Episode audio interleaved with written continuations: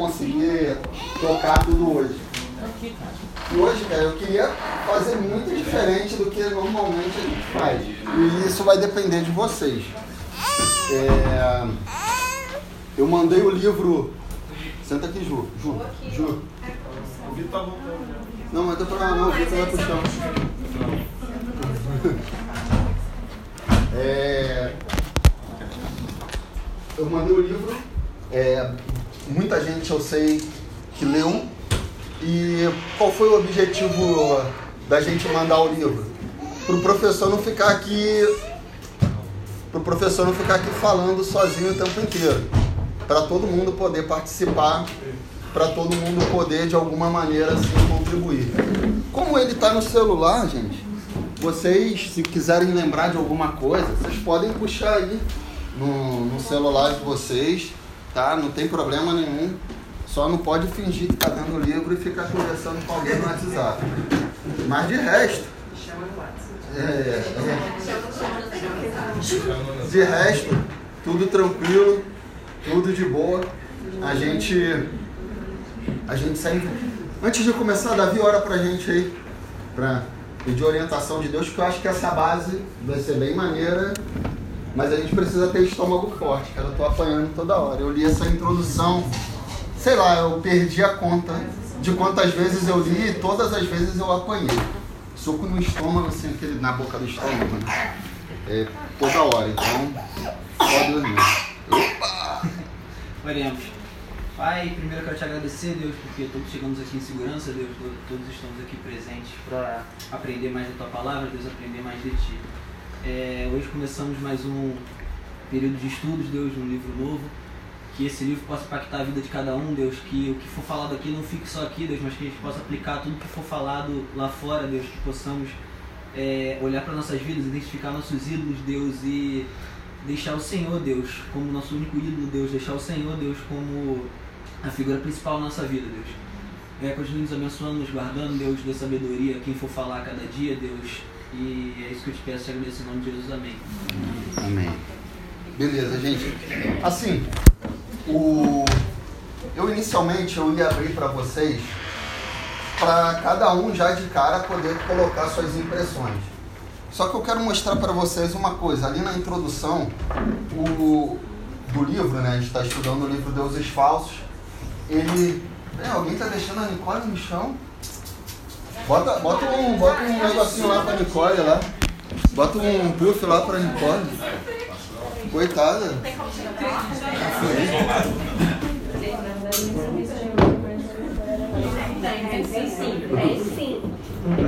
Vai, vai, vai. Hoje a gente espreme. Qualquer coisa a gente bota. Chega isso para algum lugar, vai no chão. Tá maneiro, tá maneiro. Hoje, assim, o livro tem tanta parada legal. Eu até fiz algumas anotações. Eu raramente gosto de. faço isso, mas. É, eu acho que tem muita coisa que eu não queria perder desse livro hoje. E assim, ele dividiu. A gente está só na introdução hoje. Vocês repararam isso? Que aquilo é só uma introdução. E ele deu até um título para a introdução: A Fábrica de Ídolos. A Fábrica de Ídolos. E aí ele vai dividir a introdução em algumas sessões. Só a introdução podia ser um livrinho sobre, sobre isso. Ela resume bem o livro todo. Se vocês, depois quando forem ler, vocês vão ver que ela resume bem tudo. E ele começa, naquele primeiro momento ali, nas primeiras páginas, traçando para a gente um cenário, cenário da nossa realidade, da, que a gente vive. Ele está olhando mais para o país dele, mas não tem quase diferença nenhuma para o nosso país, que a gente até porque a gente é influenciado pelo estilo de vida americano de uma maneira ou de outra, então a gente acaba. E a gente é pior ainda, né? Que a gente é influenciado por eles, que é o que eles querem, só que a gente está a um bilhão de anos de distância para conseguir o, o que eles querem, né? Então. Ah, coitadinho. Ele quer ele quer aula, cara. Ele, coitadinho, ele quer ouvir a aula, tá vendo? Poxa. Então, só para localizar vocês nesse primeiro momento. Quem... Oi? Ah. Tem como gravar não? Ah, é, alguém ia gravar, Tá cara. tá é. Então tá bom. O Rafael tá gravando? Ah, tá bom, tudo bem. Poxa, eu não podia saber disso não, cara. Vou ficar com vergonha. Então, ele começa traçando o nosso ambiente. E ele vai chamar, vai falar que a gente vive uma estranha melancolia. Uma estranha melancolia. Quem lê o livro consegue puxar alguma coisa dessa parte, desse primeiro momento ali do que ele está traçando. Bom dia, tudo bem, gente? Deixa eu puxar pra cá. Dia, beleza, beleza. Quem... E vocês podem até acessar aí para vocês lembrarem as partes que estão, que a gente está tá lidando. Quem lê o livro consegue acessar o, e lembrar de alguma coisa desse cenário que ele traça do mundo hoje, que faz com que a gente viva, assim, num sentimento melancólico em meio a um tempo de grande abundância. Porque se a gente for pensar na história da humanidade, a gente nunca viveu um tempo de tanta abundância quanto o tempo que a gente vive hoje, embora não para todo mundo, mas pelo menos para a maioria das pessoas que estão aqui, ou para todo mundo que está aqui, a gente nunca viveu um tempo como esse, e traçando o cenário dos Estados Unidos, até a história do Brasil mesmo. A gente nunca viveu um tempo é, como a gente tem vivido na, na nossa história, embora a gente ainda tenha um caminho muito grande para a gente perseguir. E por que, gente, que ele fala? E ele fala no livro, ele tenta mostrar pra gente que no tempo de hoje, mesmo às vezes em muitos momentos a gente tendo tudo que a gente precisa para viver, a gente vive num sentimento de melancolia, um sentimento de tristeza, um sentimento de que muita coisa está fora do lugar, um sentimento de que muita coisa está faltando. A gente vive com aquele sentimento de que, poxa, e caramba, perdi uma coisa, acabou minha vida. O que que, tá, o que, que acontece? O que, que ele fala? Ele dá uma causa para isso no livro. Ele dá uma causa de cara. Nossa, a gente leu o livro, mas. É que é. Eu vou tentar puxar mais no livro, tá? É. Oi? Ele dá uma causa para que hoje a gente viva é, de forma humanidade, sem razão, a gente viva de forma triste, melancólica, infeliz, achando que está faltando coisas na nossa vida. É, ele dá uma causa e ele diz que é como se fosse isso é desnecessário, porque a gente está num tempo que isso não deveria acontecer. Ele até fala de uma citação de um cara olhando para os Estados Unidos em 1830, se eu não me engano. Em 1830, ele vai falar que o cara olha para os Estados Unidos e fala: Nossa, eles vivem um cenário já lá atrás de uma melancolia profunda, mesmo vivendo em um cenário de abundância. Por que isso? Eu acho que é tipo, busca sempre mais, mais, mais, e quando você chega onde você quer, não está suficiente, você continua querendo mais. E muito disso vem do dinheiro, né? Porque todos os exemplos que ele dá aqui, ao invés Aham. de, sei lá, é, acionista, não sei o quê, Aham. Compara as duas crises, né? De, É, de de 9 2008, né? Isso, exatamente. Vocês estão chegando num ponto. Por que, gente? Ele está falando, em resumo disso que, ela, que, que vocês estão colocando, que a gente tem o costume de pegar alegrias finitas desse mundo, coisas que nos causam até pequenas felicidades, e transformar isso na causa última da nossa vida. Tipo assim, a minha vida vai ser a, a vida se isso acontecer com a minha vida. E aí ele fala, ó, as alegrias incompletas desse mundo nunca satisfarão o coração humano. E qual é o grande problema disso? Porque é como a Júlia estava colocando pra gente. A gente busca isso, a gente alcança. E às vezes a gente acha até que está seguro com isso. Por isso os exemplos lá da crise de 29 e da crise de 2008. Os caras estavam com a sua vida bem, perderam tudo. E o que, que aconteceu? Quando eles perderam tudo e toda a vida deles estava, estava, toda a vida deles estava ali, eles foram muitos deles até se mataram. Muitos deles jogaram a sua vida fora. Eu não sei se vocês lembram de uma base que eu fui citar um exemplo falando disso que às vezes quando a gente tem a nossa vida centrada, a gente pode até perder tudo que a gente tem na vida. Mas se a gente, a gente tem que perceber que a gente não perde quem conquistou tudo que a gente tinha. A gente não perde a gente mesmo. A gente não perde o Deus que nos ajudou a conquistar. Você ainda continua ali para você continuar fazendo tudo de novo.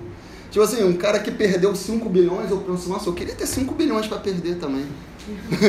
tipo assim, queria, aí o cara perdeu 5 bilhões e tal, se matou. Poxa, o cara que já ganhou 5 bilhões, né, Rafael? Ele ganha de novo, ele sabe o caminho. Ele sabe o caminho, né? Então, tipo assim, as alegrias. E aí o que que acontece? Olha o perigo disso. O perigo disso, ele usa duas palavras ali, né? Ele fala de pesar e desespero.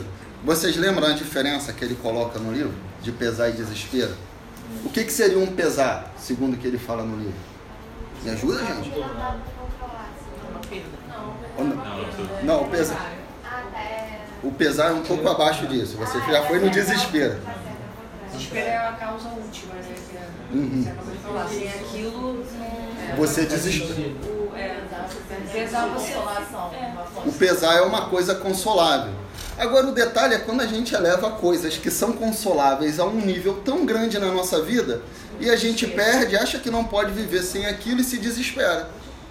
E aí a gente pô, perde tudo que toda a nossa alegria, toda a nossa felicidade por uma coisa que o abraço de um amigo resolveria. Em tese, era para ser isso. Uma oração resolveria. Enfim, né? Tipo assim, a gente eleva as coisas a um nível extremamente absurdo. Então esse é o grande cuidado. Ele está tentando mostrar pra gente algumas coisas na vida, pô, é para recentralizar a vida, cara. Isso é para repensar a vida totalmente. Porque muitas das vezes a gente está sendo jogado de desespero a desespero na vida, totalmente sem necessidade. Totalmente isso daí para pensar muito. Aí ele dá uma definição de idolatria que eu acho genial. Quem lembra a definição que ele dá? Ele, ele, ele fala assim, ele fala e depois ele coloca logo depois, assim, dá um pontinho, isso é a definição de idolatria. Quem lembra? Nesse primeiro momento ali, porque é o primeiro momento que ele fala de idolatria, depois ele vai começar a falar só de ídolos. Depois ele vai começar a falar dos ídolos. Alguém lembra? Uma definição. O ato de tomar alegria incompleta deste mundo. É, tá lendo aqui, obrigado. pode ler aí, pode ler aí também. Pode ler aí. É, Pode ler. é, o ato de Eu tomar- anotei, gente, porque eu não ia lembrar de tudo. Vem, é, vem do ato de tomar uma alegria incompleta deste mundo e construir a vida inteira em torno dela. Esta, esta é a definição de idolatria. Olha que coisa genial. Porque a gente sempre pensou que idolatria era o quê? Exatamente. Exatamente. Isso já reconstrói tudo na vida. Muitas das vezes, assim, a- a gente tem mais, a gente talvez seja mais idólatra do que muita gente que tem um monte de imagem dentro de casa. Isso daí é pra gente parar e pensar bem na nossa vida. Tomar uma alegria incompleta desse mundo e construir a vida inteira em torno dela. Caramba, é, é até uma. Eu fico pensando nesse caramba, pô, jogar minha vida toda em uma coisa que é totalmente rarefeita, pequena, que ela pode acabar a qualquer momento e aí, uf, acabou minha vida. Mais alguma coisa a respeito dessa introdução? Eu, tô pincelando as coisas que eu julguei mais importantes, tá, gente? Ali nesse, nesses primeiros momentos. Então vocês entenderam o cenário? Ele está dizendo o seguinte: olha, gente, a gente vive uma melancolia sem precisar viver, com uma tristeza sem precisar viver com essa tristeza, porque o que a gente está fazendo? A gente se tornou um, um- uma nação, a gente se tornou é, um, um- a gente se tornou, nós nos tornamos idólatras. E como que nos tornamos idólatras? Pegando alegrias finitas deste mundo, pequenas, que não podem satisfazer, e transformamos elas na nossa causa última de vida. E isso está fazendo a gente viver é, sem, sem a verdadeira alegria na vida. É isso que ele está tentando mostrar pra gente, é isso que ele está tentando dizer. Beleza? Então, vamos lá, vamos para a segunda parte da. Isso é a introdução do livro, cara. Isso é a introdução do livro. Eu- Isso que eu fico. Imagina quando. Foncinho. E aí?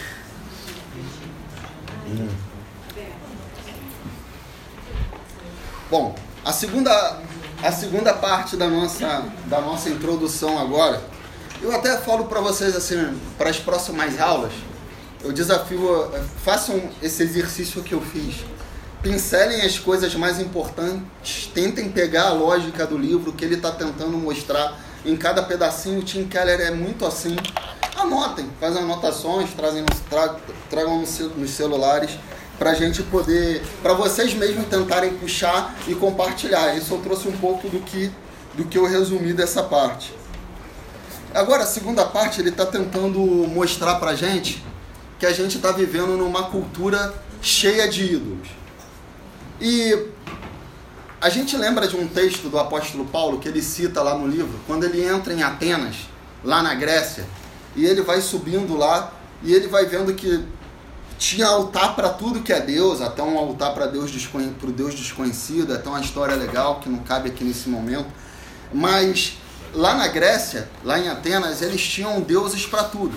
Eles tinham deuses para o dinheiro, deuses pro, Deus, Deus para o sexo, Deus para a prosperidade, Deus para a chuva, Deus para tudo que você pode imaginar, Deus para tudo que você podia pensar na vida. E a gente olha para a nossa cultura, a gente pode pensar, nossa, a nossa cultura, ou a gente tem o nosso Deus, ou a religião X tem o Deus dela e tudo mais. A gente não é uma religião cheia de deuses ou cheia de ídolos. Não, mas muito pelo contrário. A nossa cultura, principalmente a nossa cultura ocidental, criou um monte de deuses, criou um monte de ídolos. E ele dá exemplos no livro do que seriam os ídolos da nossa vida ocidental, os ídolos da, do nosso mundo, os ídolos até da nossa cidade. A gente pode fazer um recorte muito pequeno aqui da, do nosso estado, das cidades vizinhas e tudo mais, que são os mesmos ídolos que ele traça no livro. As mesmas coisas que fazem as pessoas devotar a vida a elas. Vocês lembram desses exemplos que estão ali no livro? Logo na segunda partezinha. Fala de academias. É, né? o período A- da, da Afrodite, que a gente não consegue enxergar isso, mas a sociedade impõe um padrão de beleza, de Uhum. tudo mais, que leva muita gente a ter depressão, a ter distúrbio alimentar, etc. Exatamente. Por isso que a gente é gordinho, né, galera? A gente, não, não. A gente já. O Vitor passa. Ele se ligou onde ele Melhor lugar do mundo. né? Ele eu posso brincar porque ele não liga. A gente não, a gente não tem idolatria com essa parte. Só com a comida. Nosso Deus é a gula. Não tem problema, é o pão. Só muda o. o o lado. Só muda o Deus. Não sofremos de um, mas sofremos de outro, não tem problema. Tem mais, tem mais. Ela falou de academias, spas. O que mais? É o, o sucesso, né? De alguma maneira. Um, de algum- quais são os ídolos do nosso tempo? Se bom. encaixa nisso também? Oi? Essas igrejas a.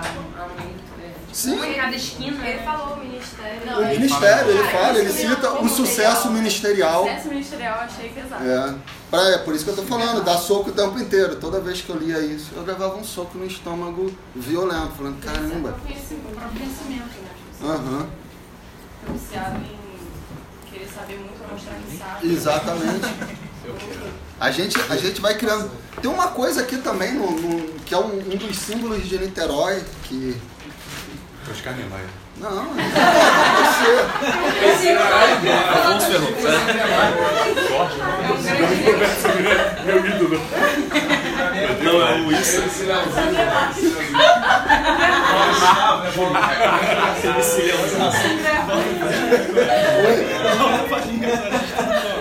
Não tem como. Não.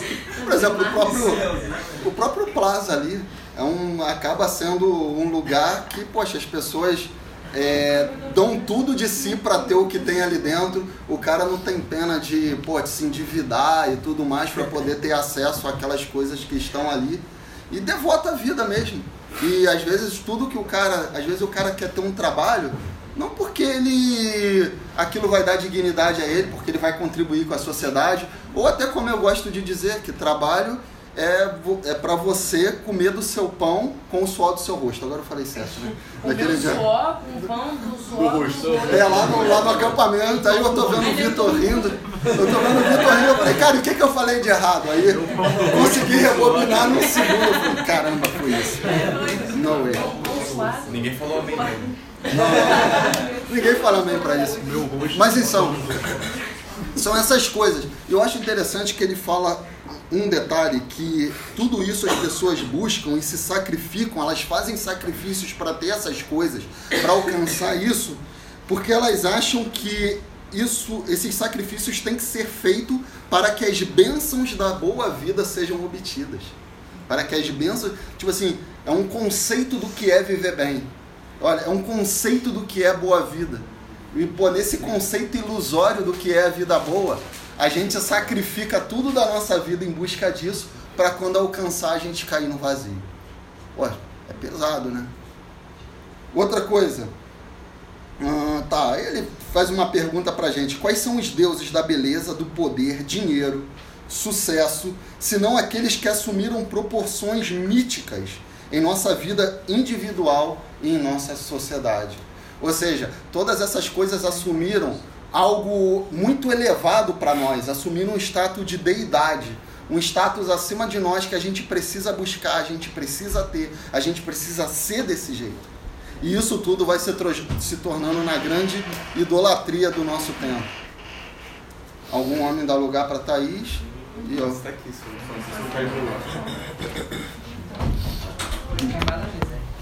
o Vitor vai pro chão. Bota um puffzinho ali pra ela. Tem aqui, já liberou. Pera, vai.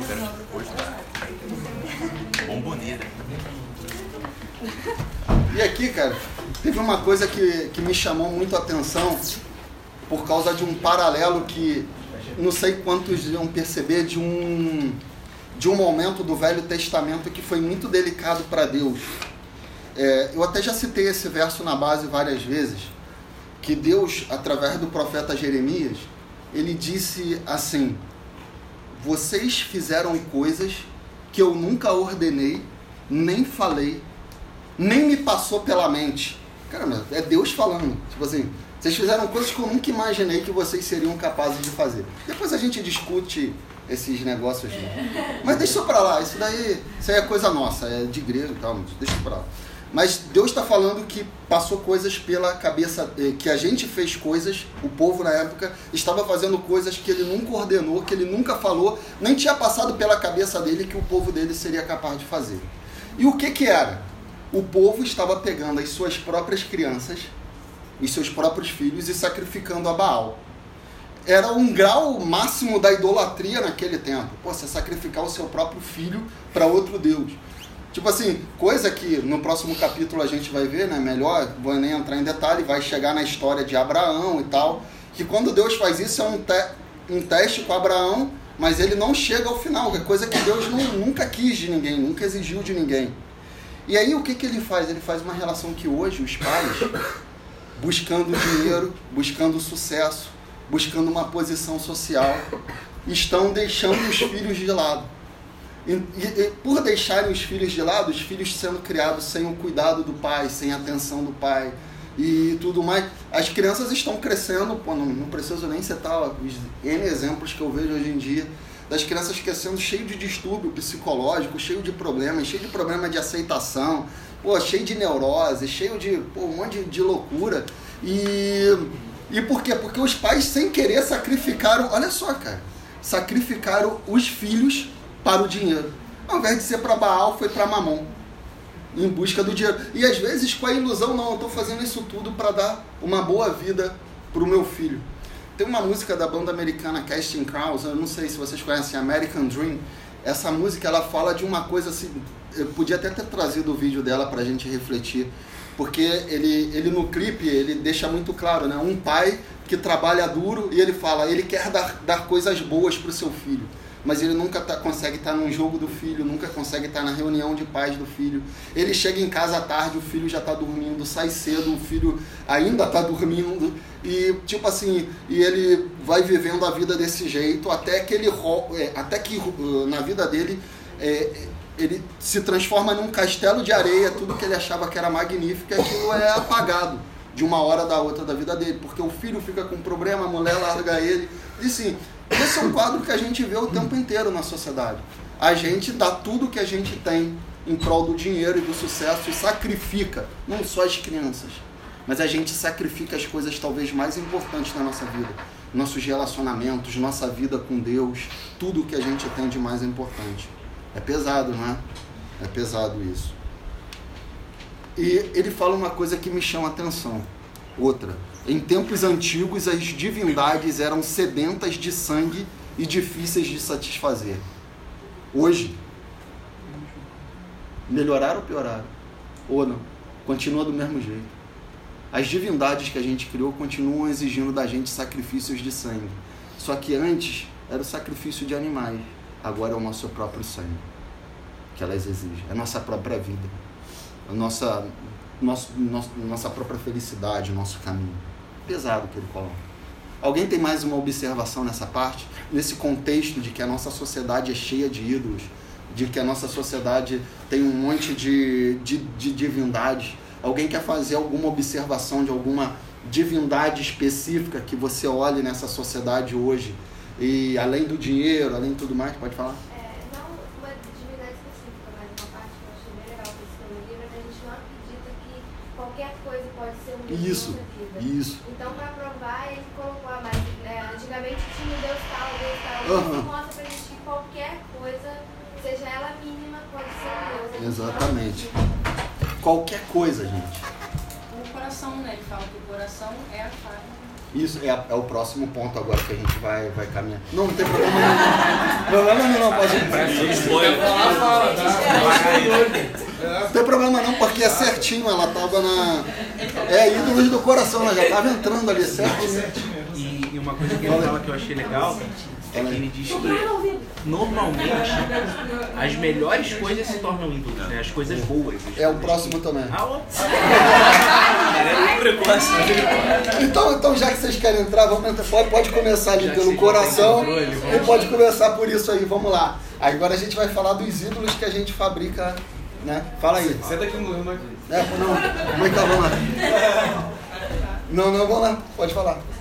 Não, mas eu falei isso, que eu fiquei impressionada, porque é, é o que a Laura falou, por isso que eu falei isso, porque qualquer coisa vira, então qualquer coisa que, que foi o que o Vitor acabou de falar também, é são coisas que são, na verdade, legítimas, são coisas que são boas, é, e que a gente é, pega isso e transforma em ídolo. É uma, é uma linha muito tênue, Tênue. né?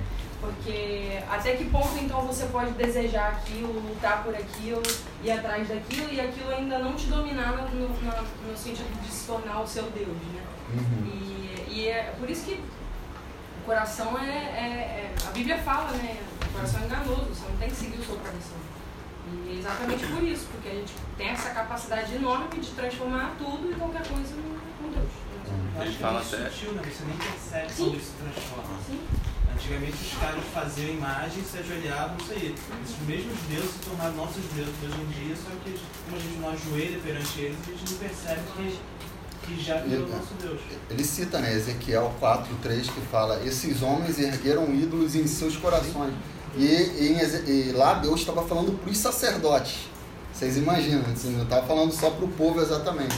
Então, poxa, os ídolos, né, eles brotam do nosso, do nosso próprio coração, do nosso próprio desejo. Você ia falando? Não, e ele fala até de, de coisas da igreja, assim, coisa, até de um, não sei se ele cita a palavra ministério, mas Cita. fala de coisas dentro de coisas que você tem um projeto dentro da igreja e você transforma aquilo num Deus, assim, Uhum. no próprio Deus. A coisa da codependência, né? Que é você depender que alguém dependa de você. Uhum. Isso é muito louco. É, E que, tipo, dentro de igreja é muito comum. sim. Você, Isso é. das partes que eu fiquei mais. E é engraçado que a pessoa, quando passa por isso, assim, estou me sentindo útil, né? Então Uhum. me sinto necessária. E aí aquilo, sem você perceber, já virou um, um, um E depois que aquilo acaba, o cara acha que a vida Sim, dele a não vida tem mais acabou. sentido. Se a pessoa, a pessoa ficou bem, a pessoa tá, superou aquilo, você fala, cara, e agora? Pô, que parece até que eles estão falando do- daquela parte do livro que fala da, da codependência, que muitas das vezes o nosso ídolo é a gente querer até. Ele vai usar o termo de quase controlar a vida dos outros e ajudar os outros, né? O nosso ídolo é querer é, consertar a vida dos outros. A- A expressão que ele, que ele usa, consertar a vida dos outros. Isso vai, vai mexendo muito com a gente dentro da igreja, isso é, é quase mortal às vezes. né?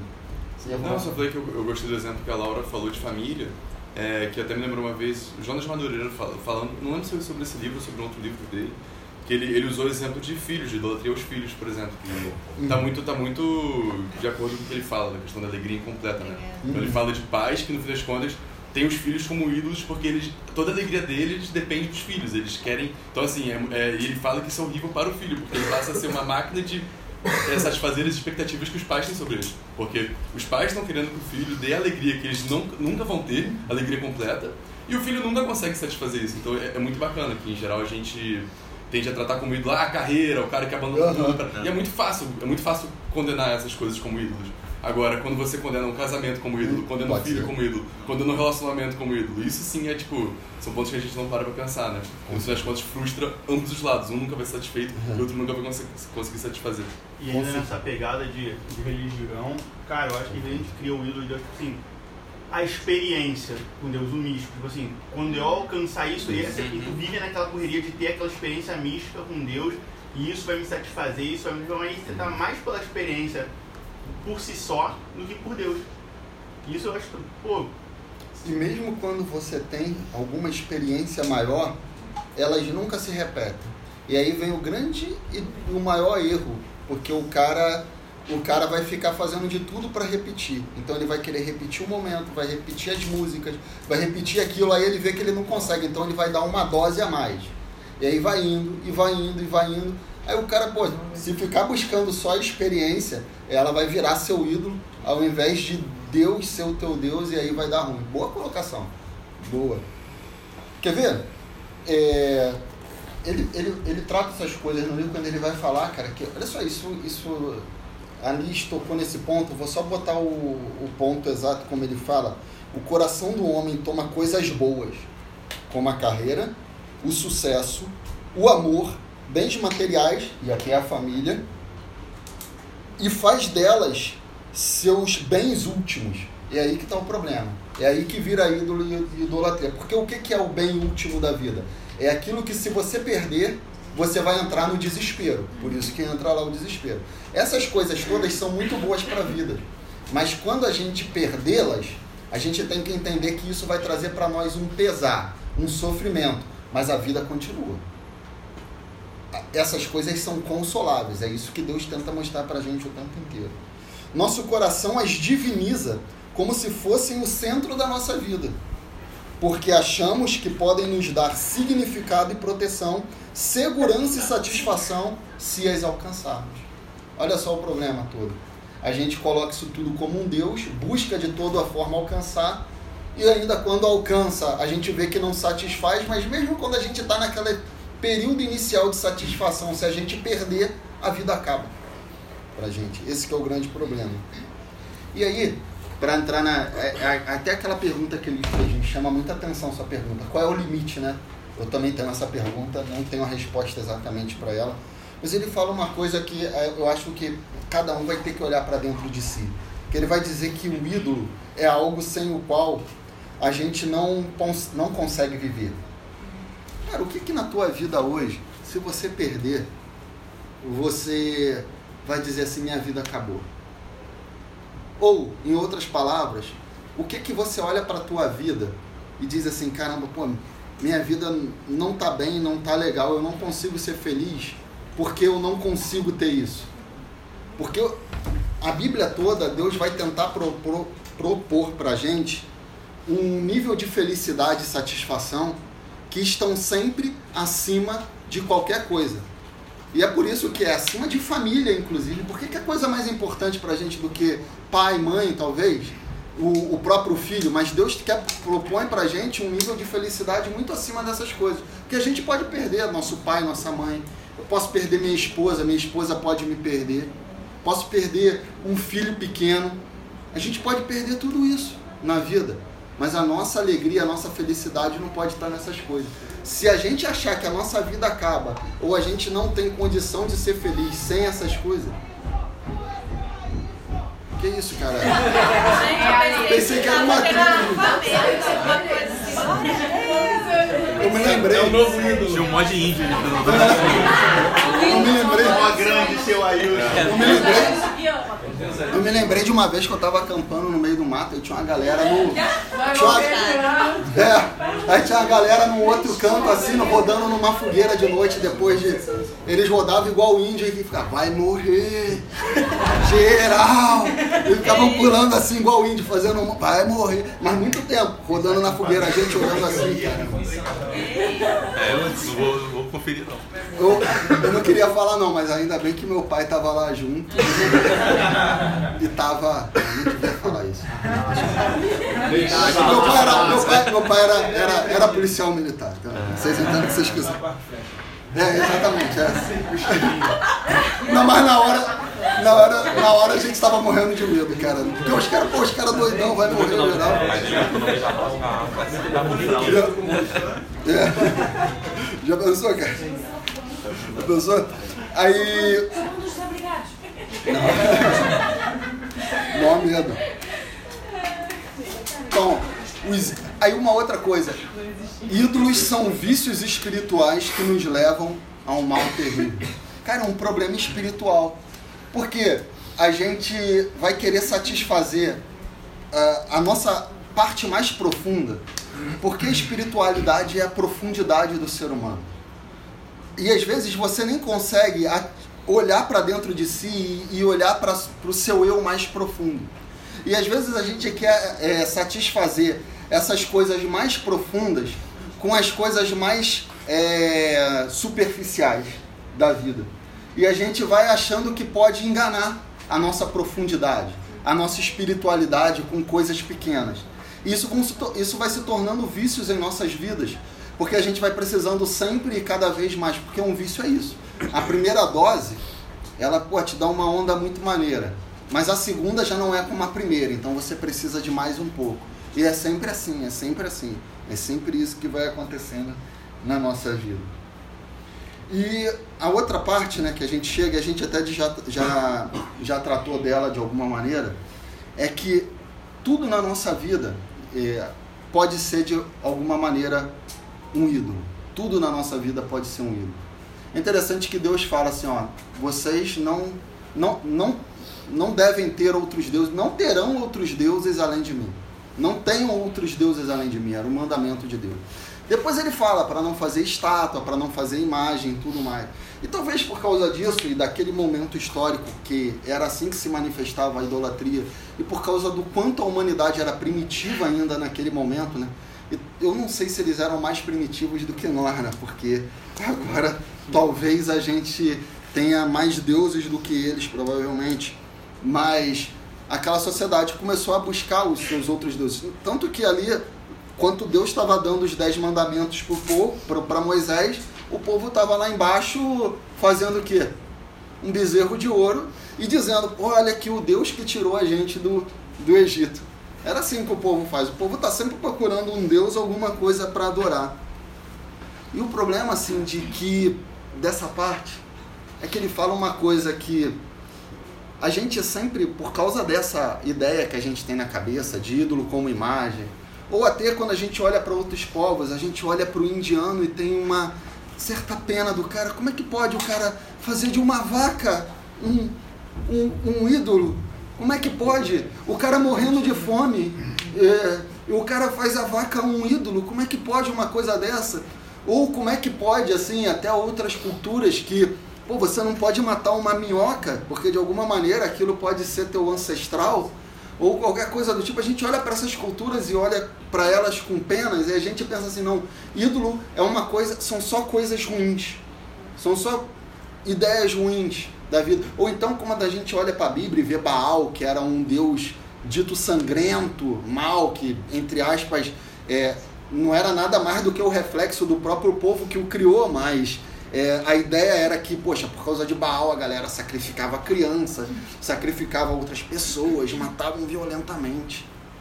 Mas ídolos, gente, é uma coisa tão sutil que, na verdade, na maioria das vezes, os ídolos, os, o que nós transformamos em ídolos, como todo mundo aqui já falou, são coisas boas, não são coisas ruins. Alguém acha que dinheiro é ruim em si? A Bíblia nunca disse que dinheiro é ruim, mas disse que o amor ao dinheiro é ruim. Ou seja, quando você ama ele, ele se transforma em um ídolo. Alguém acha que família é ruim? Mas se você transformar na causa útil da tua vida, vai, pode ser uma coisa ruim para você. Alguém acha que teu emprego é ruim? Por mais que você não goste de trabalhar nele? Meu emprego Já conversamos sobre isso. Próximo assunto. é. Eu também acho, mas. É. Não. Eu devia ter falado de outra maneira. Alguém acha que. Deixa pra lá. Mas enfim, essas coisas todas, ter uma carreira, construir a vida, casamento, nada disso é ruim. Mas dependendo da maneira, a igreja, o ministério, igual a gente estava falando, os nossos relacionamentos, nada disso é ruim. Mas a partir do momento que essas coisas são elevadas à causa última da vida, essas coisas podem se transformar em um ídolo na nossa vida. E aí, poxa, isso é uma diferença altamente sutil. Porque a gente é facilmente tomado por. Até a experiência com Deus, né, Vitor? Até a família, até um filho, qualquer coisa. Alguém quer colocar mais alguma coisa nisso? Nessa parte? Que tudo na vida pode ser um ídolo? Alguém quer complementar, dar exemplos? Alguma coisa que já viu? Não? Eu acho que o ídolo muito popular hoje em dia, e é desses mais sutis, é a nossa própria felicidade, né? Uhum. E aí isso vira qualquer coisa. A gente está disposto a fazer o que for pra gente ser feliz. Qualquer coisa que dê algum tipo de prazer, a gente transforma no nosso Deus. O importante é ser feliz. Exatamente. Justifica tudo. Uhum. Não, você está Que nem o fazendo. amor livre, né? Exatamente. Deixa eu dar uma viajada. Assim. Total. Eu tava pensando aqui que Deus pode se tornar um ídolo quando nos relacionamos com um Deus que não é ele. Uhum. É aquela ideia daquele desse Deus que se apresenta hoje aí meio supermercado que te dá tudo que você Uhum. precisa. E quando a nossa relação é com esse Deus, que não é o Deus verdadeiro, ele se torna um ídolo, né? Nosso, nosso próprio Deus. É. Uma coisa Co- que eu tava pensando em relação a isso, exatamente, pulou uma patroninha aqui, é? é que é, eu acho que quando a gente, como cristã, eu tô colocando, né? Examinando que Deus que eu adoro sem ser o Deus. Eu, assim, uma coisa inevitável, de uma forma até autoproteção, eu coloco o próprio Deus como escudo dos, das outras ídolos, sabe? Não, calma, eu amo o meu Deus. Ele é o mais importante do que qualquer outra coisa. Então eu coloco ele, não. Então se eu amo Deus acima de qualquer coisa, então eu nem preciso pensar. É como se fosse o nosso escudo para ajudar a pensar em quais são as outras coisas que, que realmente eu não consigo viver sem. Logo de cara a gente fala, não, Deus, Deus eu não consigo viver sem. Não, então pra mim tá safo, sabe? Eu já me protejo no próprio Deus. E aí quando Deus não atende aqueles que no fundo são os meus ídolos, se torna um Deus falso. Porque Uhum. não é isso. aquela ideia do, de, de Deus que, que- que só vai me, me, me trazer motivo para sorrir. Tipo assim, aquele. Deus que quando vem uma coisa ruim na minha vida não foi ele. Sabe? Quando acontece algum problema, quando eu enfrento alguma dificuldade, não foi ele. Ele só me traz é, coisa boa nesse sentido, né? Assim, Uhum. e eu crio um relacionamento com esse Deus. Uma falsa expectativa de cristão. Opa, você queria falar e causar. A gente olha pra mim. O que tá na vontade de Deus tá seguro, então. É. Não sofrer nada. Se você tá sofrendo algum mal, você não tá na vontade Foi de ele. Deus. Em resumo, se você se relaciona com Deus pelo que Ele pode dar a você, eh, ao invés do que pelo que Ele é, você você corre um certo risco de transformá-lo em um ídolo facilmente. Você criou um Deus. É, você criou. Oi? Você não acha que eu só me tô viajando, mas você acha que a gente não cria. Abriu o caminho, Vitor. É, obrigado. que a gente cria ídolos porque nós queremos ser Deus? Sim. Porque eu acho que quando a gente cria um ídolo, a gente tem um- mecanismo de se eu adoro, ele me concede. Uhum. Se eu não adoro, ele não me concede. Então, nesse meca- mecanismo, eu termino controlando o que eu quero. Uhum. E se eu controlo Deus, tudo tranquilo, tudo bem pra mim. Uhum. Mas eu só acho que a gente faz isso porque a gente quer o controle total. Sim. E quando a gente olha pra Deus como Deus que Ele é, Ele não é controlado por nós. É Ele que nos controla. A gente tenta mudar o jogo. Sim. A gente tenta criar um controle total sobre tudo. Por isso, eu vou até usar uma, uma, uma frase: os conceitos criam ídolos. Os conceitos criam ídolos. Porque você delimita seu Deus pelo conceito para ele ser a sua imagem e semelhança, ao invés da gente ser a imagem e semelhança de Deus.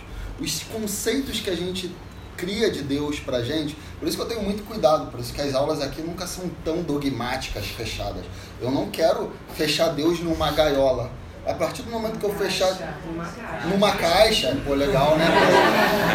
Numa caixa. Oi? Perdendo o gancho, cara. Eu já, já fui melhor nisso. Mas o próprio Kelly, pode controlar. Ídolo é sempre alguma coisa que você controla, exatamente o que o Ricardo falou. E a partir do momento que a gente acha realmente que, pô, vou fazer determinadas coisas e aí Deus vai ser obrigado a me obedecer, a gente já transformou Deus totalmente nesse. em qualquer ídolo, em qualquer coisa. Boa colocação, boa junção essas coisas aí, isso eleva a coisa, é, dá um passo além nessa, nessa história. E aí a coisa, vocês percebam, né? Como é que fica, fica uma linha muito tênue, né? Nessa coisa. E cara, a gente vê que a gente, até na Bíblia, é, como é que é sutil. Né? A própria história de Jó. Se você for reparar, Jó era um cara exatamente assim. Jó acreditava que se ele fizesse tudo certo para Deus, a vida dele ia ser boa. E Deus, ele não corrobora isso, mas ele olha e fala, não, vê, o cara, o cara realmente manda bem. Deus só diz que ele manda bem, mas não diz que por ele mandar bem, ele merecia as coisas boas que ele tinha. Mas Deus fala, não, ele manda bem, ele faz tudo certo sim. O cara andar na linha, olha para a terra e tudo mais. Mas o que, que acontece? Quando o Jó leva a pancada da vida, né, lá ali da coisa, quando ele perde tudo, o, o Jó não. não ele, ele, interessante, ele não chega ao ponto de desespero. A mulher dele chega, amaldiçoa teu Deus e morre. Ou seja, acabou o sentido da tua vida, cara. Ele não. Ele continua até questionando, tentando entender o que aconteceu, mas qual era o problema dele? Ele achava que Deus tinha vacilado com ele. O conceito, o Deus dele, por mais que ele tivesse o coração, isso, é- olha como é que é sutil, ainda era um Deus desenhado, fechado dentro de uma caixa, que ele acreditava que Deus agia certinho sobre, é, é, dentro de determinadas condições. Quando Ele chega. dava, né? Oi? As condições que ele dava pra Deus. que ele, que ele dava para Deus.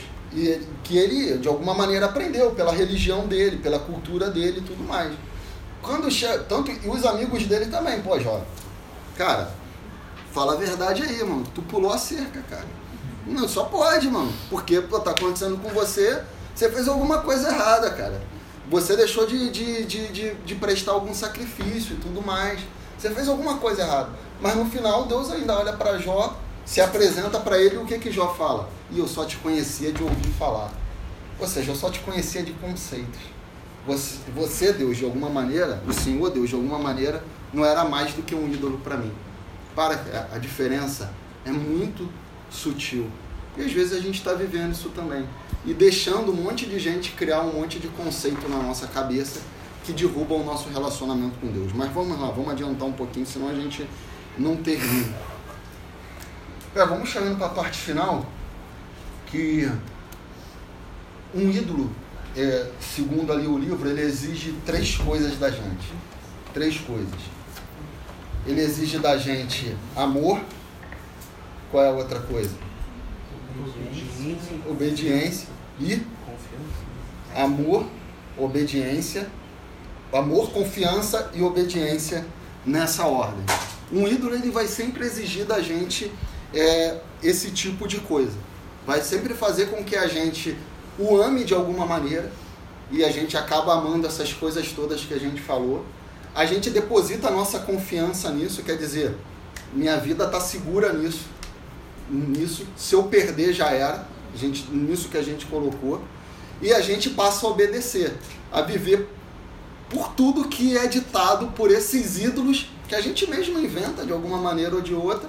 A gente passa a viver por causa disso. Os ídolos até sociais, culturais e tudo mais que a gente vai vivendo e obedecendo sem que a gente perceba que a gente está vivendo nisso. O que, que acontece? Isso tudo, cara, acaba controlando a nossa vida. Porque um ídolo, olha só como é que é engraçado. Tem uma. Olha, olha, olha a mão, a mão dupla que acontece. Você cria um ídolo para controlar ele, mas você cria o monstro que vai te devorar. Você cria um ídolo para controlar, para ter o controle, mas depois aquilo que você criou acaba exercendo total controle sobre a sua vida. Esse que é o, que é o grande problema.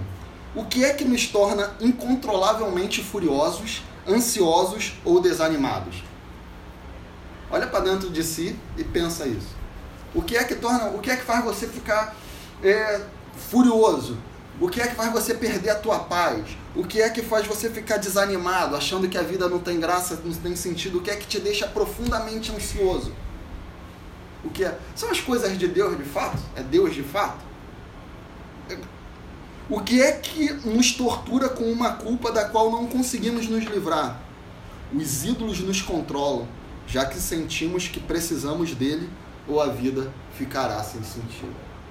Quer dizer, a gente cria uma coisa para controlar ela ou achar que vamos ter o controle sobre, a, a- sobre ela e sobre as nossas vidas, mas a gente cria um monstro que vai nos devorar. Esse é o grande problema da idolatria. É que ele entra numa coisa, a gente estava até conversando ontem, né, Thaís, lá, é, eu, Thaís, a Aninha, que hoje em dia o que muita gente chama de problema psicológico não é nada mais, nada menos do que idolatria. Exemplo, o perfeccionismo, o vício em trabalhar, a indecisão crônica, a necessidade de controlar a vida dos outros, que a gente estava falando de controlar ou consertar a vida dos outros também. Todos surgem da transformação de boas coisas em ídolos que então nos derrubam enquanto tentamos apaziguá-los. Ou seja, todas essas coisas que a gente é, coloca na nossa vida que a gente pensa assim. Eu vejo muita gente, a gente estava até falando pessoalmente com o Thaís, porque ela já falou aqui na sala mil vezes, então fica mais fácil um exemplo que não vou estar extrapolando. Ela fala muito que ela é perfeccionista, por exemplo, que ela gosta de tudo perfeito e tudo mais. E muitas das vezes a gente olha para isso e eu vejo na linguagem que a gente usa, a gente fala, não, eu sou perfeccionista, eu sou assim mesmo, não sei o que, eu tenho que. Oi? De forma boa. de é- forma. E às vezes isso tudo, cara, se transforma assim, simplesmente.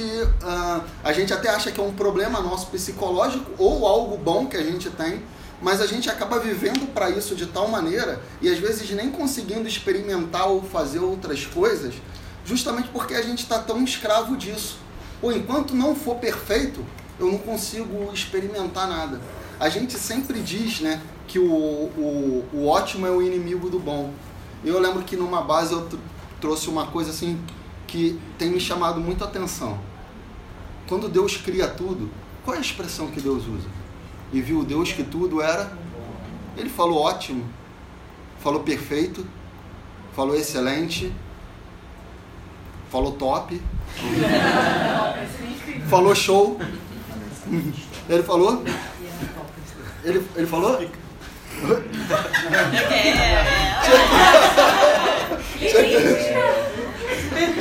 Limite. Ah, vocês estão fazendo alarde, a maior galera não ouviu. Comentando o bagulho. Subiu pra nós. foi subir. É, a tatuagem do Rafa diz isso. né? Da hora, meu. E aí, cara, mas esse- eu acho que Deus. Eu, eu sempre digo pra vocês que na Bíblia não tem palavras escritas por acaso. Talvez Deus quisesse já mostrar pra gente, já desde o início lá do Gênesis, algo que a gente tomaria pra nós como, como um grande problema para nossa satisfação na vida. A necessidade de tentar criar um mundo perfeito, um mundo excelente, que nem Deus teve a pretensão de fazer. Ele olhou e viu, tá bom. E às vezes a gente tem coisas muito boas na nossa vida e a gente não consegue experimentar, não consegue se satisfazer, porque a gente só acha que vai conseguir se satisfazer e viver feliz quando chegar no perfeito. Que me desculpem, nunca vai chegar. Não é só se satisfazer, mas tá grato, né? É, tá grato, a gente a perde o Deus. senso de gratidão, perde o senso de tudo na vida. Porque se, olha, é, se você não for grato, você não consegue adorar. Enquanto você está murmurando, o contrário da adora- da adoração é murmuração. Enquanto você está murmurando, reclamando da vida, você não consegue adorar. Você não consegue se dobrar diante de Deus. E aí você ainda é vítima, uma vítima de tudo isso, porque você está murmurando, porque você está querendo satisfazer o Deus da perfeição, o, o Deus do seu ego, o Deus das suas conquistas, do seu sucesso, o Deus do estilo de vida que você sonhou para você, o Deus disso tudo, menos Deus. E quando você consegue ser grato, no momento que você tiver e adorar a Deus, aí você está com uma chance muito maior de Deus estar sendo de fato seu Deus. Então, assim. Bom, vamos lá, vamos seguir. Uau! Não, tá bom. Alguém quer, antes da gente fechar, alguém quer colocar mais alguma coisa? Alguma observação que você viu no livro? Pode voltar lá para trás, alguma coisa que ficou é, no meio do caminho, alguma coisa que foi dita que você quer complementar, que você quer dar um, um novo olhar, uma nova abordagem, que agora o próximo passo é só a gente fechar. Tem uma frase é, dessa introdução que pra mim é a frase desse capítulo Vai cair essa sala. Não sei. A de cima talvez. Não, de baixo. É, de baixo? Glória a Deus. Ou seja, Pelo teto. e é isso, mas a gente acaba Vocês vão matar os adolescentes.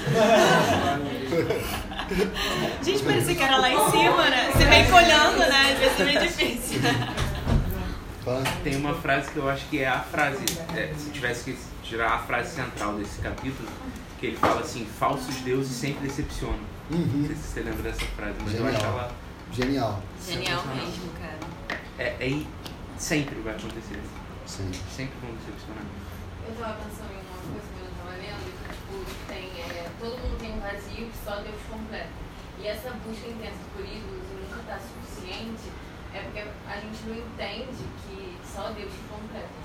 A gente Uhum. sempre vai buscar e como ele falou, vai decepcionar. Uhum. A gente nunca vai estar satisfeito. Exatamente. Essa motivo também foi em relação aos sacrifícios que os antigos deuses pediam. Uhum. E uma coisa que eu acho que simplifica muito essa nossa visão de Deus é que quando a gente se torna, a nossa vontade, a nossa vida se torna um sacrifício diante desse Deus, a gente acaba não moldando mais ele. A gente só se torna algo que vai ser utilizado por ele, algo que vai ser é, moldado por ele, pelo Espírito Santo. Ele vai fazer morada, não a gente vai enquadrar ele em alguma coisa, não a gente vai. Então, se a gente começar a utilizar a nossa vida como um sacrifício ao Senhor, a nossa vontade como um sacrifício ao Senhor, a gente vai simplificar muita coisa. É, igual o Vitoca fala, né? Sacrifício vivo se mexe, né? Tem que estar toda hora botando de volta no altar, né? Tá toda hora ali, né? Pra gente. é. E aí, o que mais? Fala aí, Bia. Não, é uma coisa que eu acho que não tem exatamente isso no livro, mas. Uhum. Pode falar. Li na Gibi da Mônica. Inclusive a próxima base. Mas que às vezes a gente, a gente coloca cada hora a atenção em uma coisa, né? Então, quando eu conseguir isso aqui, Uhum. eu vou ser feliz. Eu, eu acho que nesse processo a gente acaba se perdendo em quem a gente é mesmo. Porque chega uma hora que a sua identidade vira aquilo. Uhum. Tipo assim, eu sou uma pessoa que, que busca isso aqui o tempo todo. E aí pode ser que você chegue lá e fale, ok, agora. Não, pode ser não era isso, pode ser que fale assim, ah, beleza. Agora, Agora acabou. outro- Tipo, quem sou eu agora? Agora eu sou uma pessoa que busca a outra coisa. Então, e aí eu acho que deve chegar uma hora que, se chegar depois de muito tempo, deve ser meio desesperador, de você olhar pra você mesmo e falar assim, cara, eu não me conheço porque eu tava o tempo todo focada em coisas e não em saber quem eu, quem eu sou, não o que eu quero. E é interessante, só complementando isso que ela falou, é, é engraçado que o que Deus oferece a gente através do, do relacionamento com Ele é, é jus- é justamente a identidade. A gente encontra a identidade, a nossa identidade em Deus. A partir do momento que você vira isso, você foca nessa questão dos ídolos, do que você vai buscar, e. É, você perdeu sua identidade. E aí eu ia me tocar, já falou isso. É, Tá legal isso aí. Eu acho. aí depois ela, depois eu, depois ela. Bate Não, mas assim, que essa coisa de Deus fala, não, não vão ter outros deuses além de mim, né? Às vezes a gente olha, pode achar isso de, de Deus assim, meio tipo, não, sou só eu e. Ou porque eu sou top. Ele é mesmo, mas assim, não é só porque Deus é maneiro. Porque ele quer. A gente não vai adorar ele porque ele quer que a gente adore ele e aí a gente vai ter uma vida boa e tal. Não, porque sendo ele, vai ficar tudo bem, sabe? Porque ele quer o melhor da gente, não é porque ele quer que a adoração e ele quer, tipo, ficar Uhum. caralho, geralmente. Foi legal. Então é, tipo, todo mundo se diante de mim. Não, não é isso, entendeu? É tipo, porque é bom. Uhum.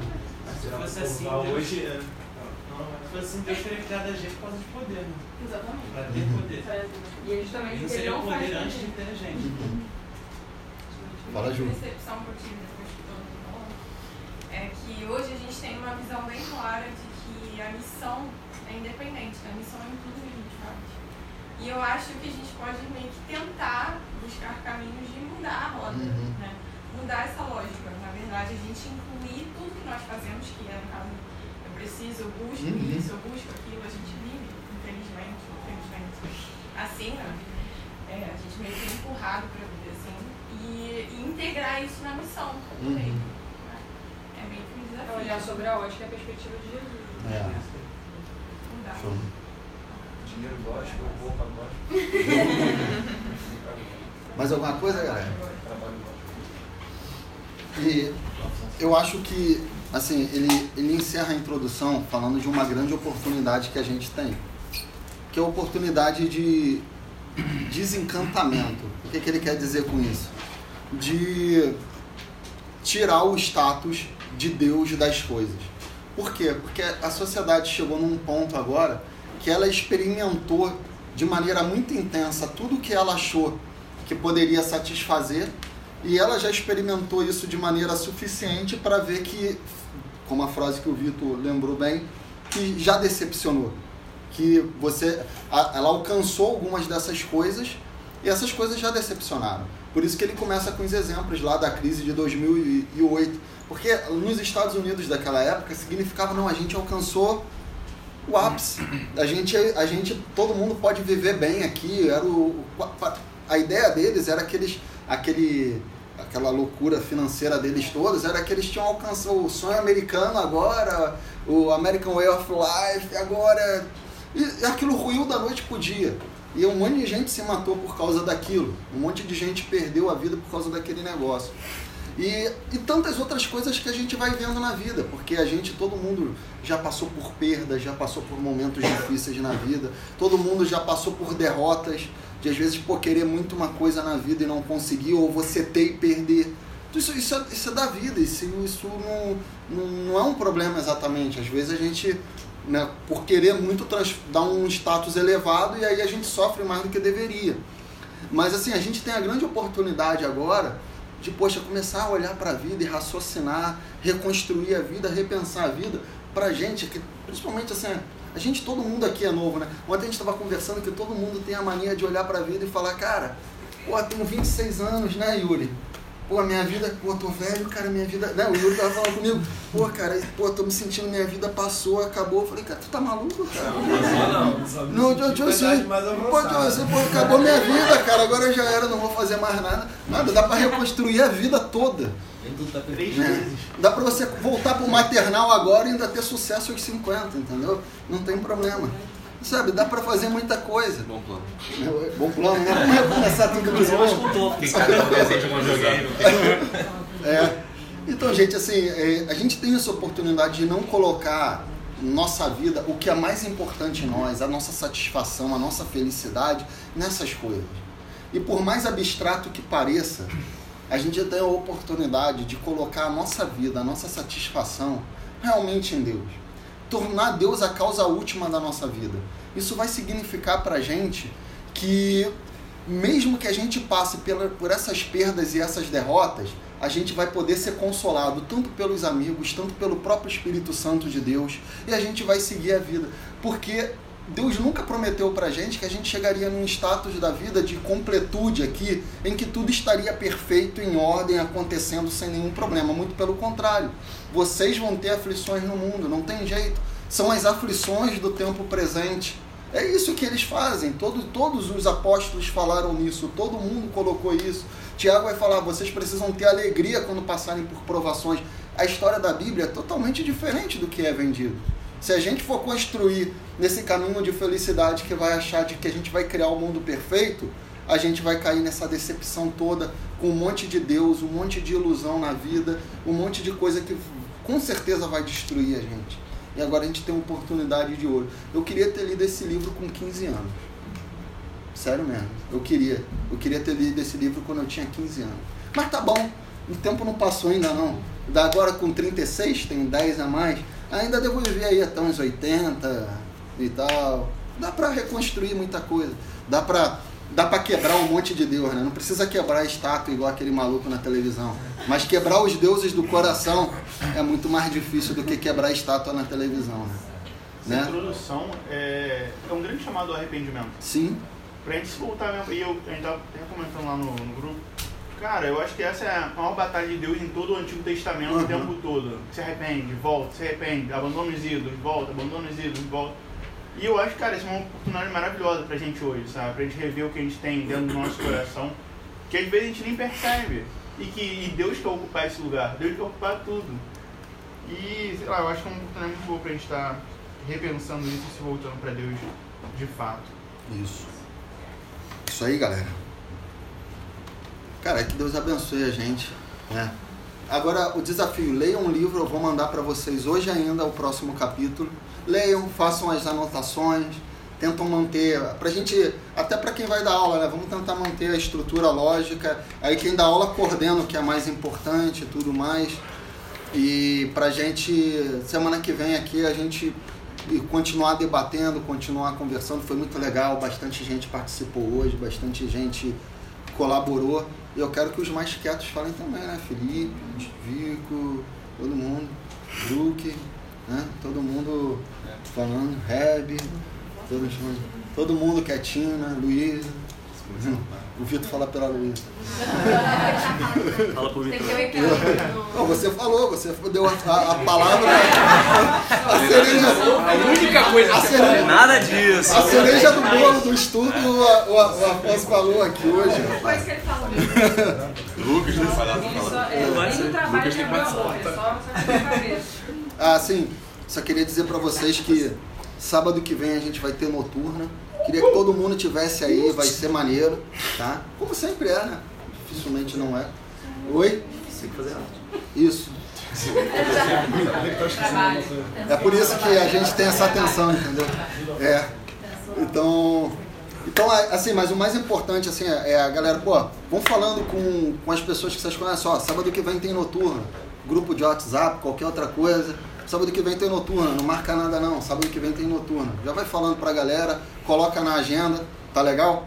Vamos orar? No, na artezinha da base tem todas as datas que vai ter aula, né? Uhum. às vezes a- acontece de ser dia seguinte noturna, acontece de ser véspera de feriado e a gente acaba não fazendo. Aham. Aí se olhar lá no rodapé da, da arte tem todos os dias, só pra E até todo a- mundo se programar. por causa porque a gente tá no final do ano, vai ter nos dias das eleições vai ter base. Dá tempo de vir na base, de votar depois, ou não vota também porque tá bravo aí. Não vota assim, não vota Tô certo. brincando. Não, não, não, tô, é só Vota brincadeira, sim, gente. vota sim. Vota sim, tô- não vota certo. É, vota cada um com a sua consciência e é, dá tempo, dá tempo de votar. Não façam da eleição seu Deus e perca a base, tá? Cara, apelando, né? Estilo, estilo. Deixa pra lá. Então vamos orar?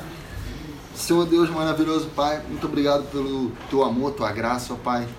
Te peço, Senhor, que o Senhor nos ajude a quebrar os nossos falsos deuses, ó Pai.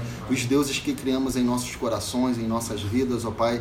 Que substituem, ó Pai, o Senhor nas nossas vidas e que de alguma maneira ou de outra acabam nos controlando, nos dominando, ó Pai. Exigindo o nosso sangue, exigindo as nossas energias, exigindo o melhor de nós, ó Pai. Para depois cairmos no vazio, cairmos no nada, ó Pai. Ó Deus, nos ajude, ó Pai, a olhar para Ti, a encontrar nossa satisfação última da vida em Ti, ó Pai. A encontrar, ó Pai, a nossa vida completamente depositada em Ti, ó Pai. Somos, ó Deus, sacrifícios vivos, ó Pai. O tempo inteiro queremos sair do Teu altar, ó Pai, mas nos ajude, Senhor, a voltar para o Teu altar, a tomar a decisão dia a dia, ó Pai, de renovar nossa mente, renovar nosso entendimento, ó Pai, para vivermos conforme os Teus padrões, ó Pai, para vivermos, ó Pai, completamente fora da caixa, ó Pai. Continua nos ajudando, continua nos abençoando. Muito obrigado hoje, ó Deus, por todo mundo que está aqui, que esse ambiente de estudo da tua palavra continue crescendo, continue sendo acolhedor, que a gente continue aprendendo mais de ti, aplicando mais disso tudo na nossa vida, ó Pai, para crescermos no teu conhecimento, ó Pai, e sermos mais parecidos com o Senhor Jesus, para que somente tu, ó Pai, seja o nosso único Deus e Senhor das nossas vidas. Muito obrigado, em nome do Senhor Jesus. Amém. Valeu, gente. A gente tem aqui hoje, olha, a Jéssica, eu esqueci seu nome. Érica. A Érica, o César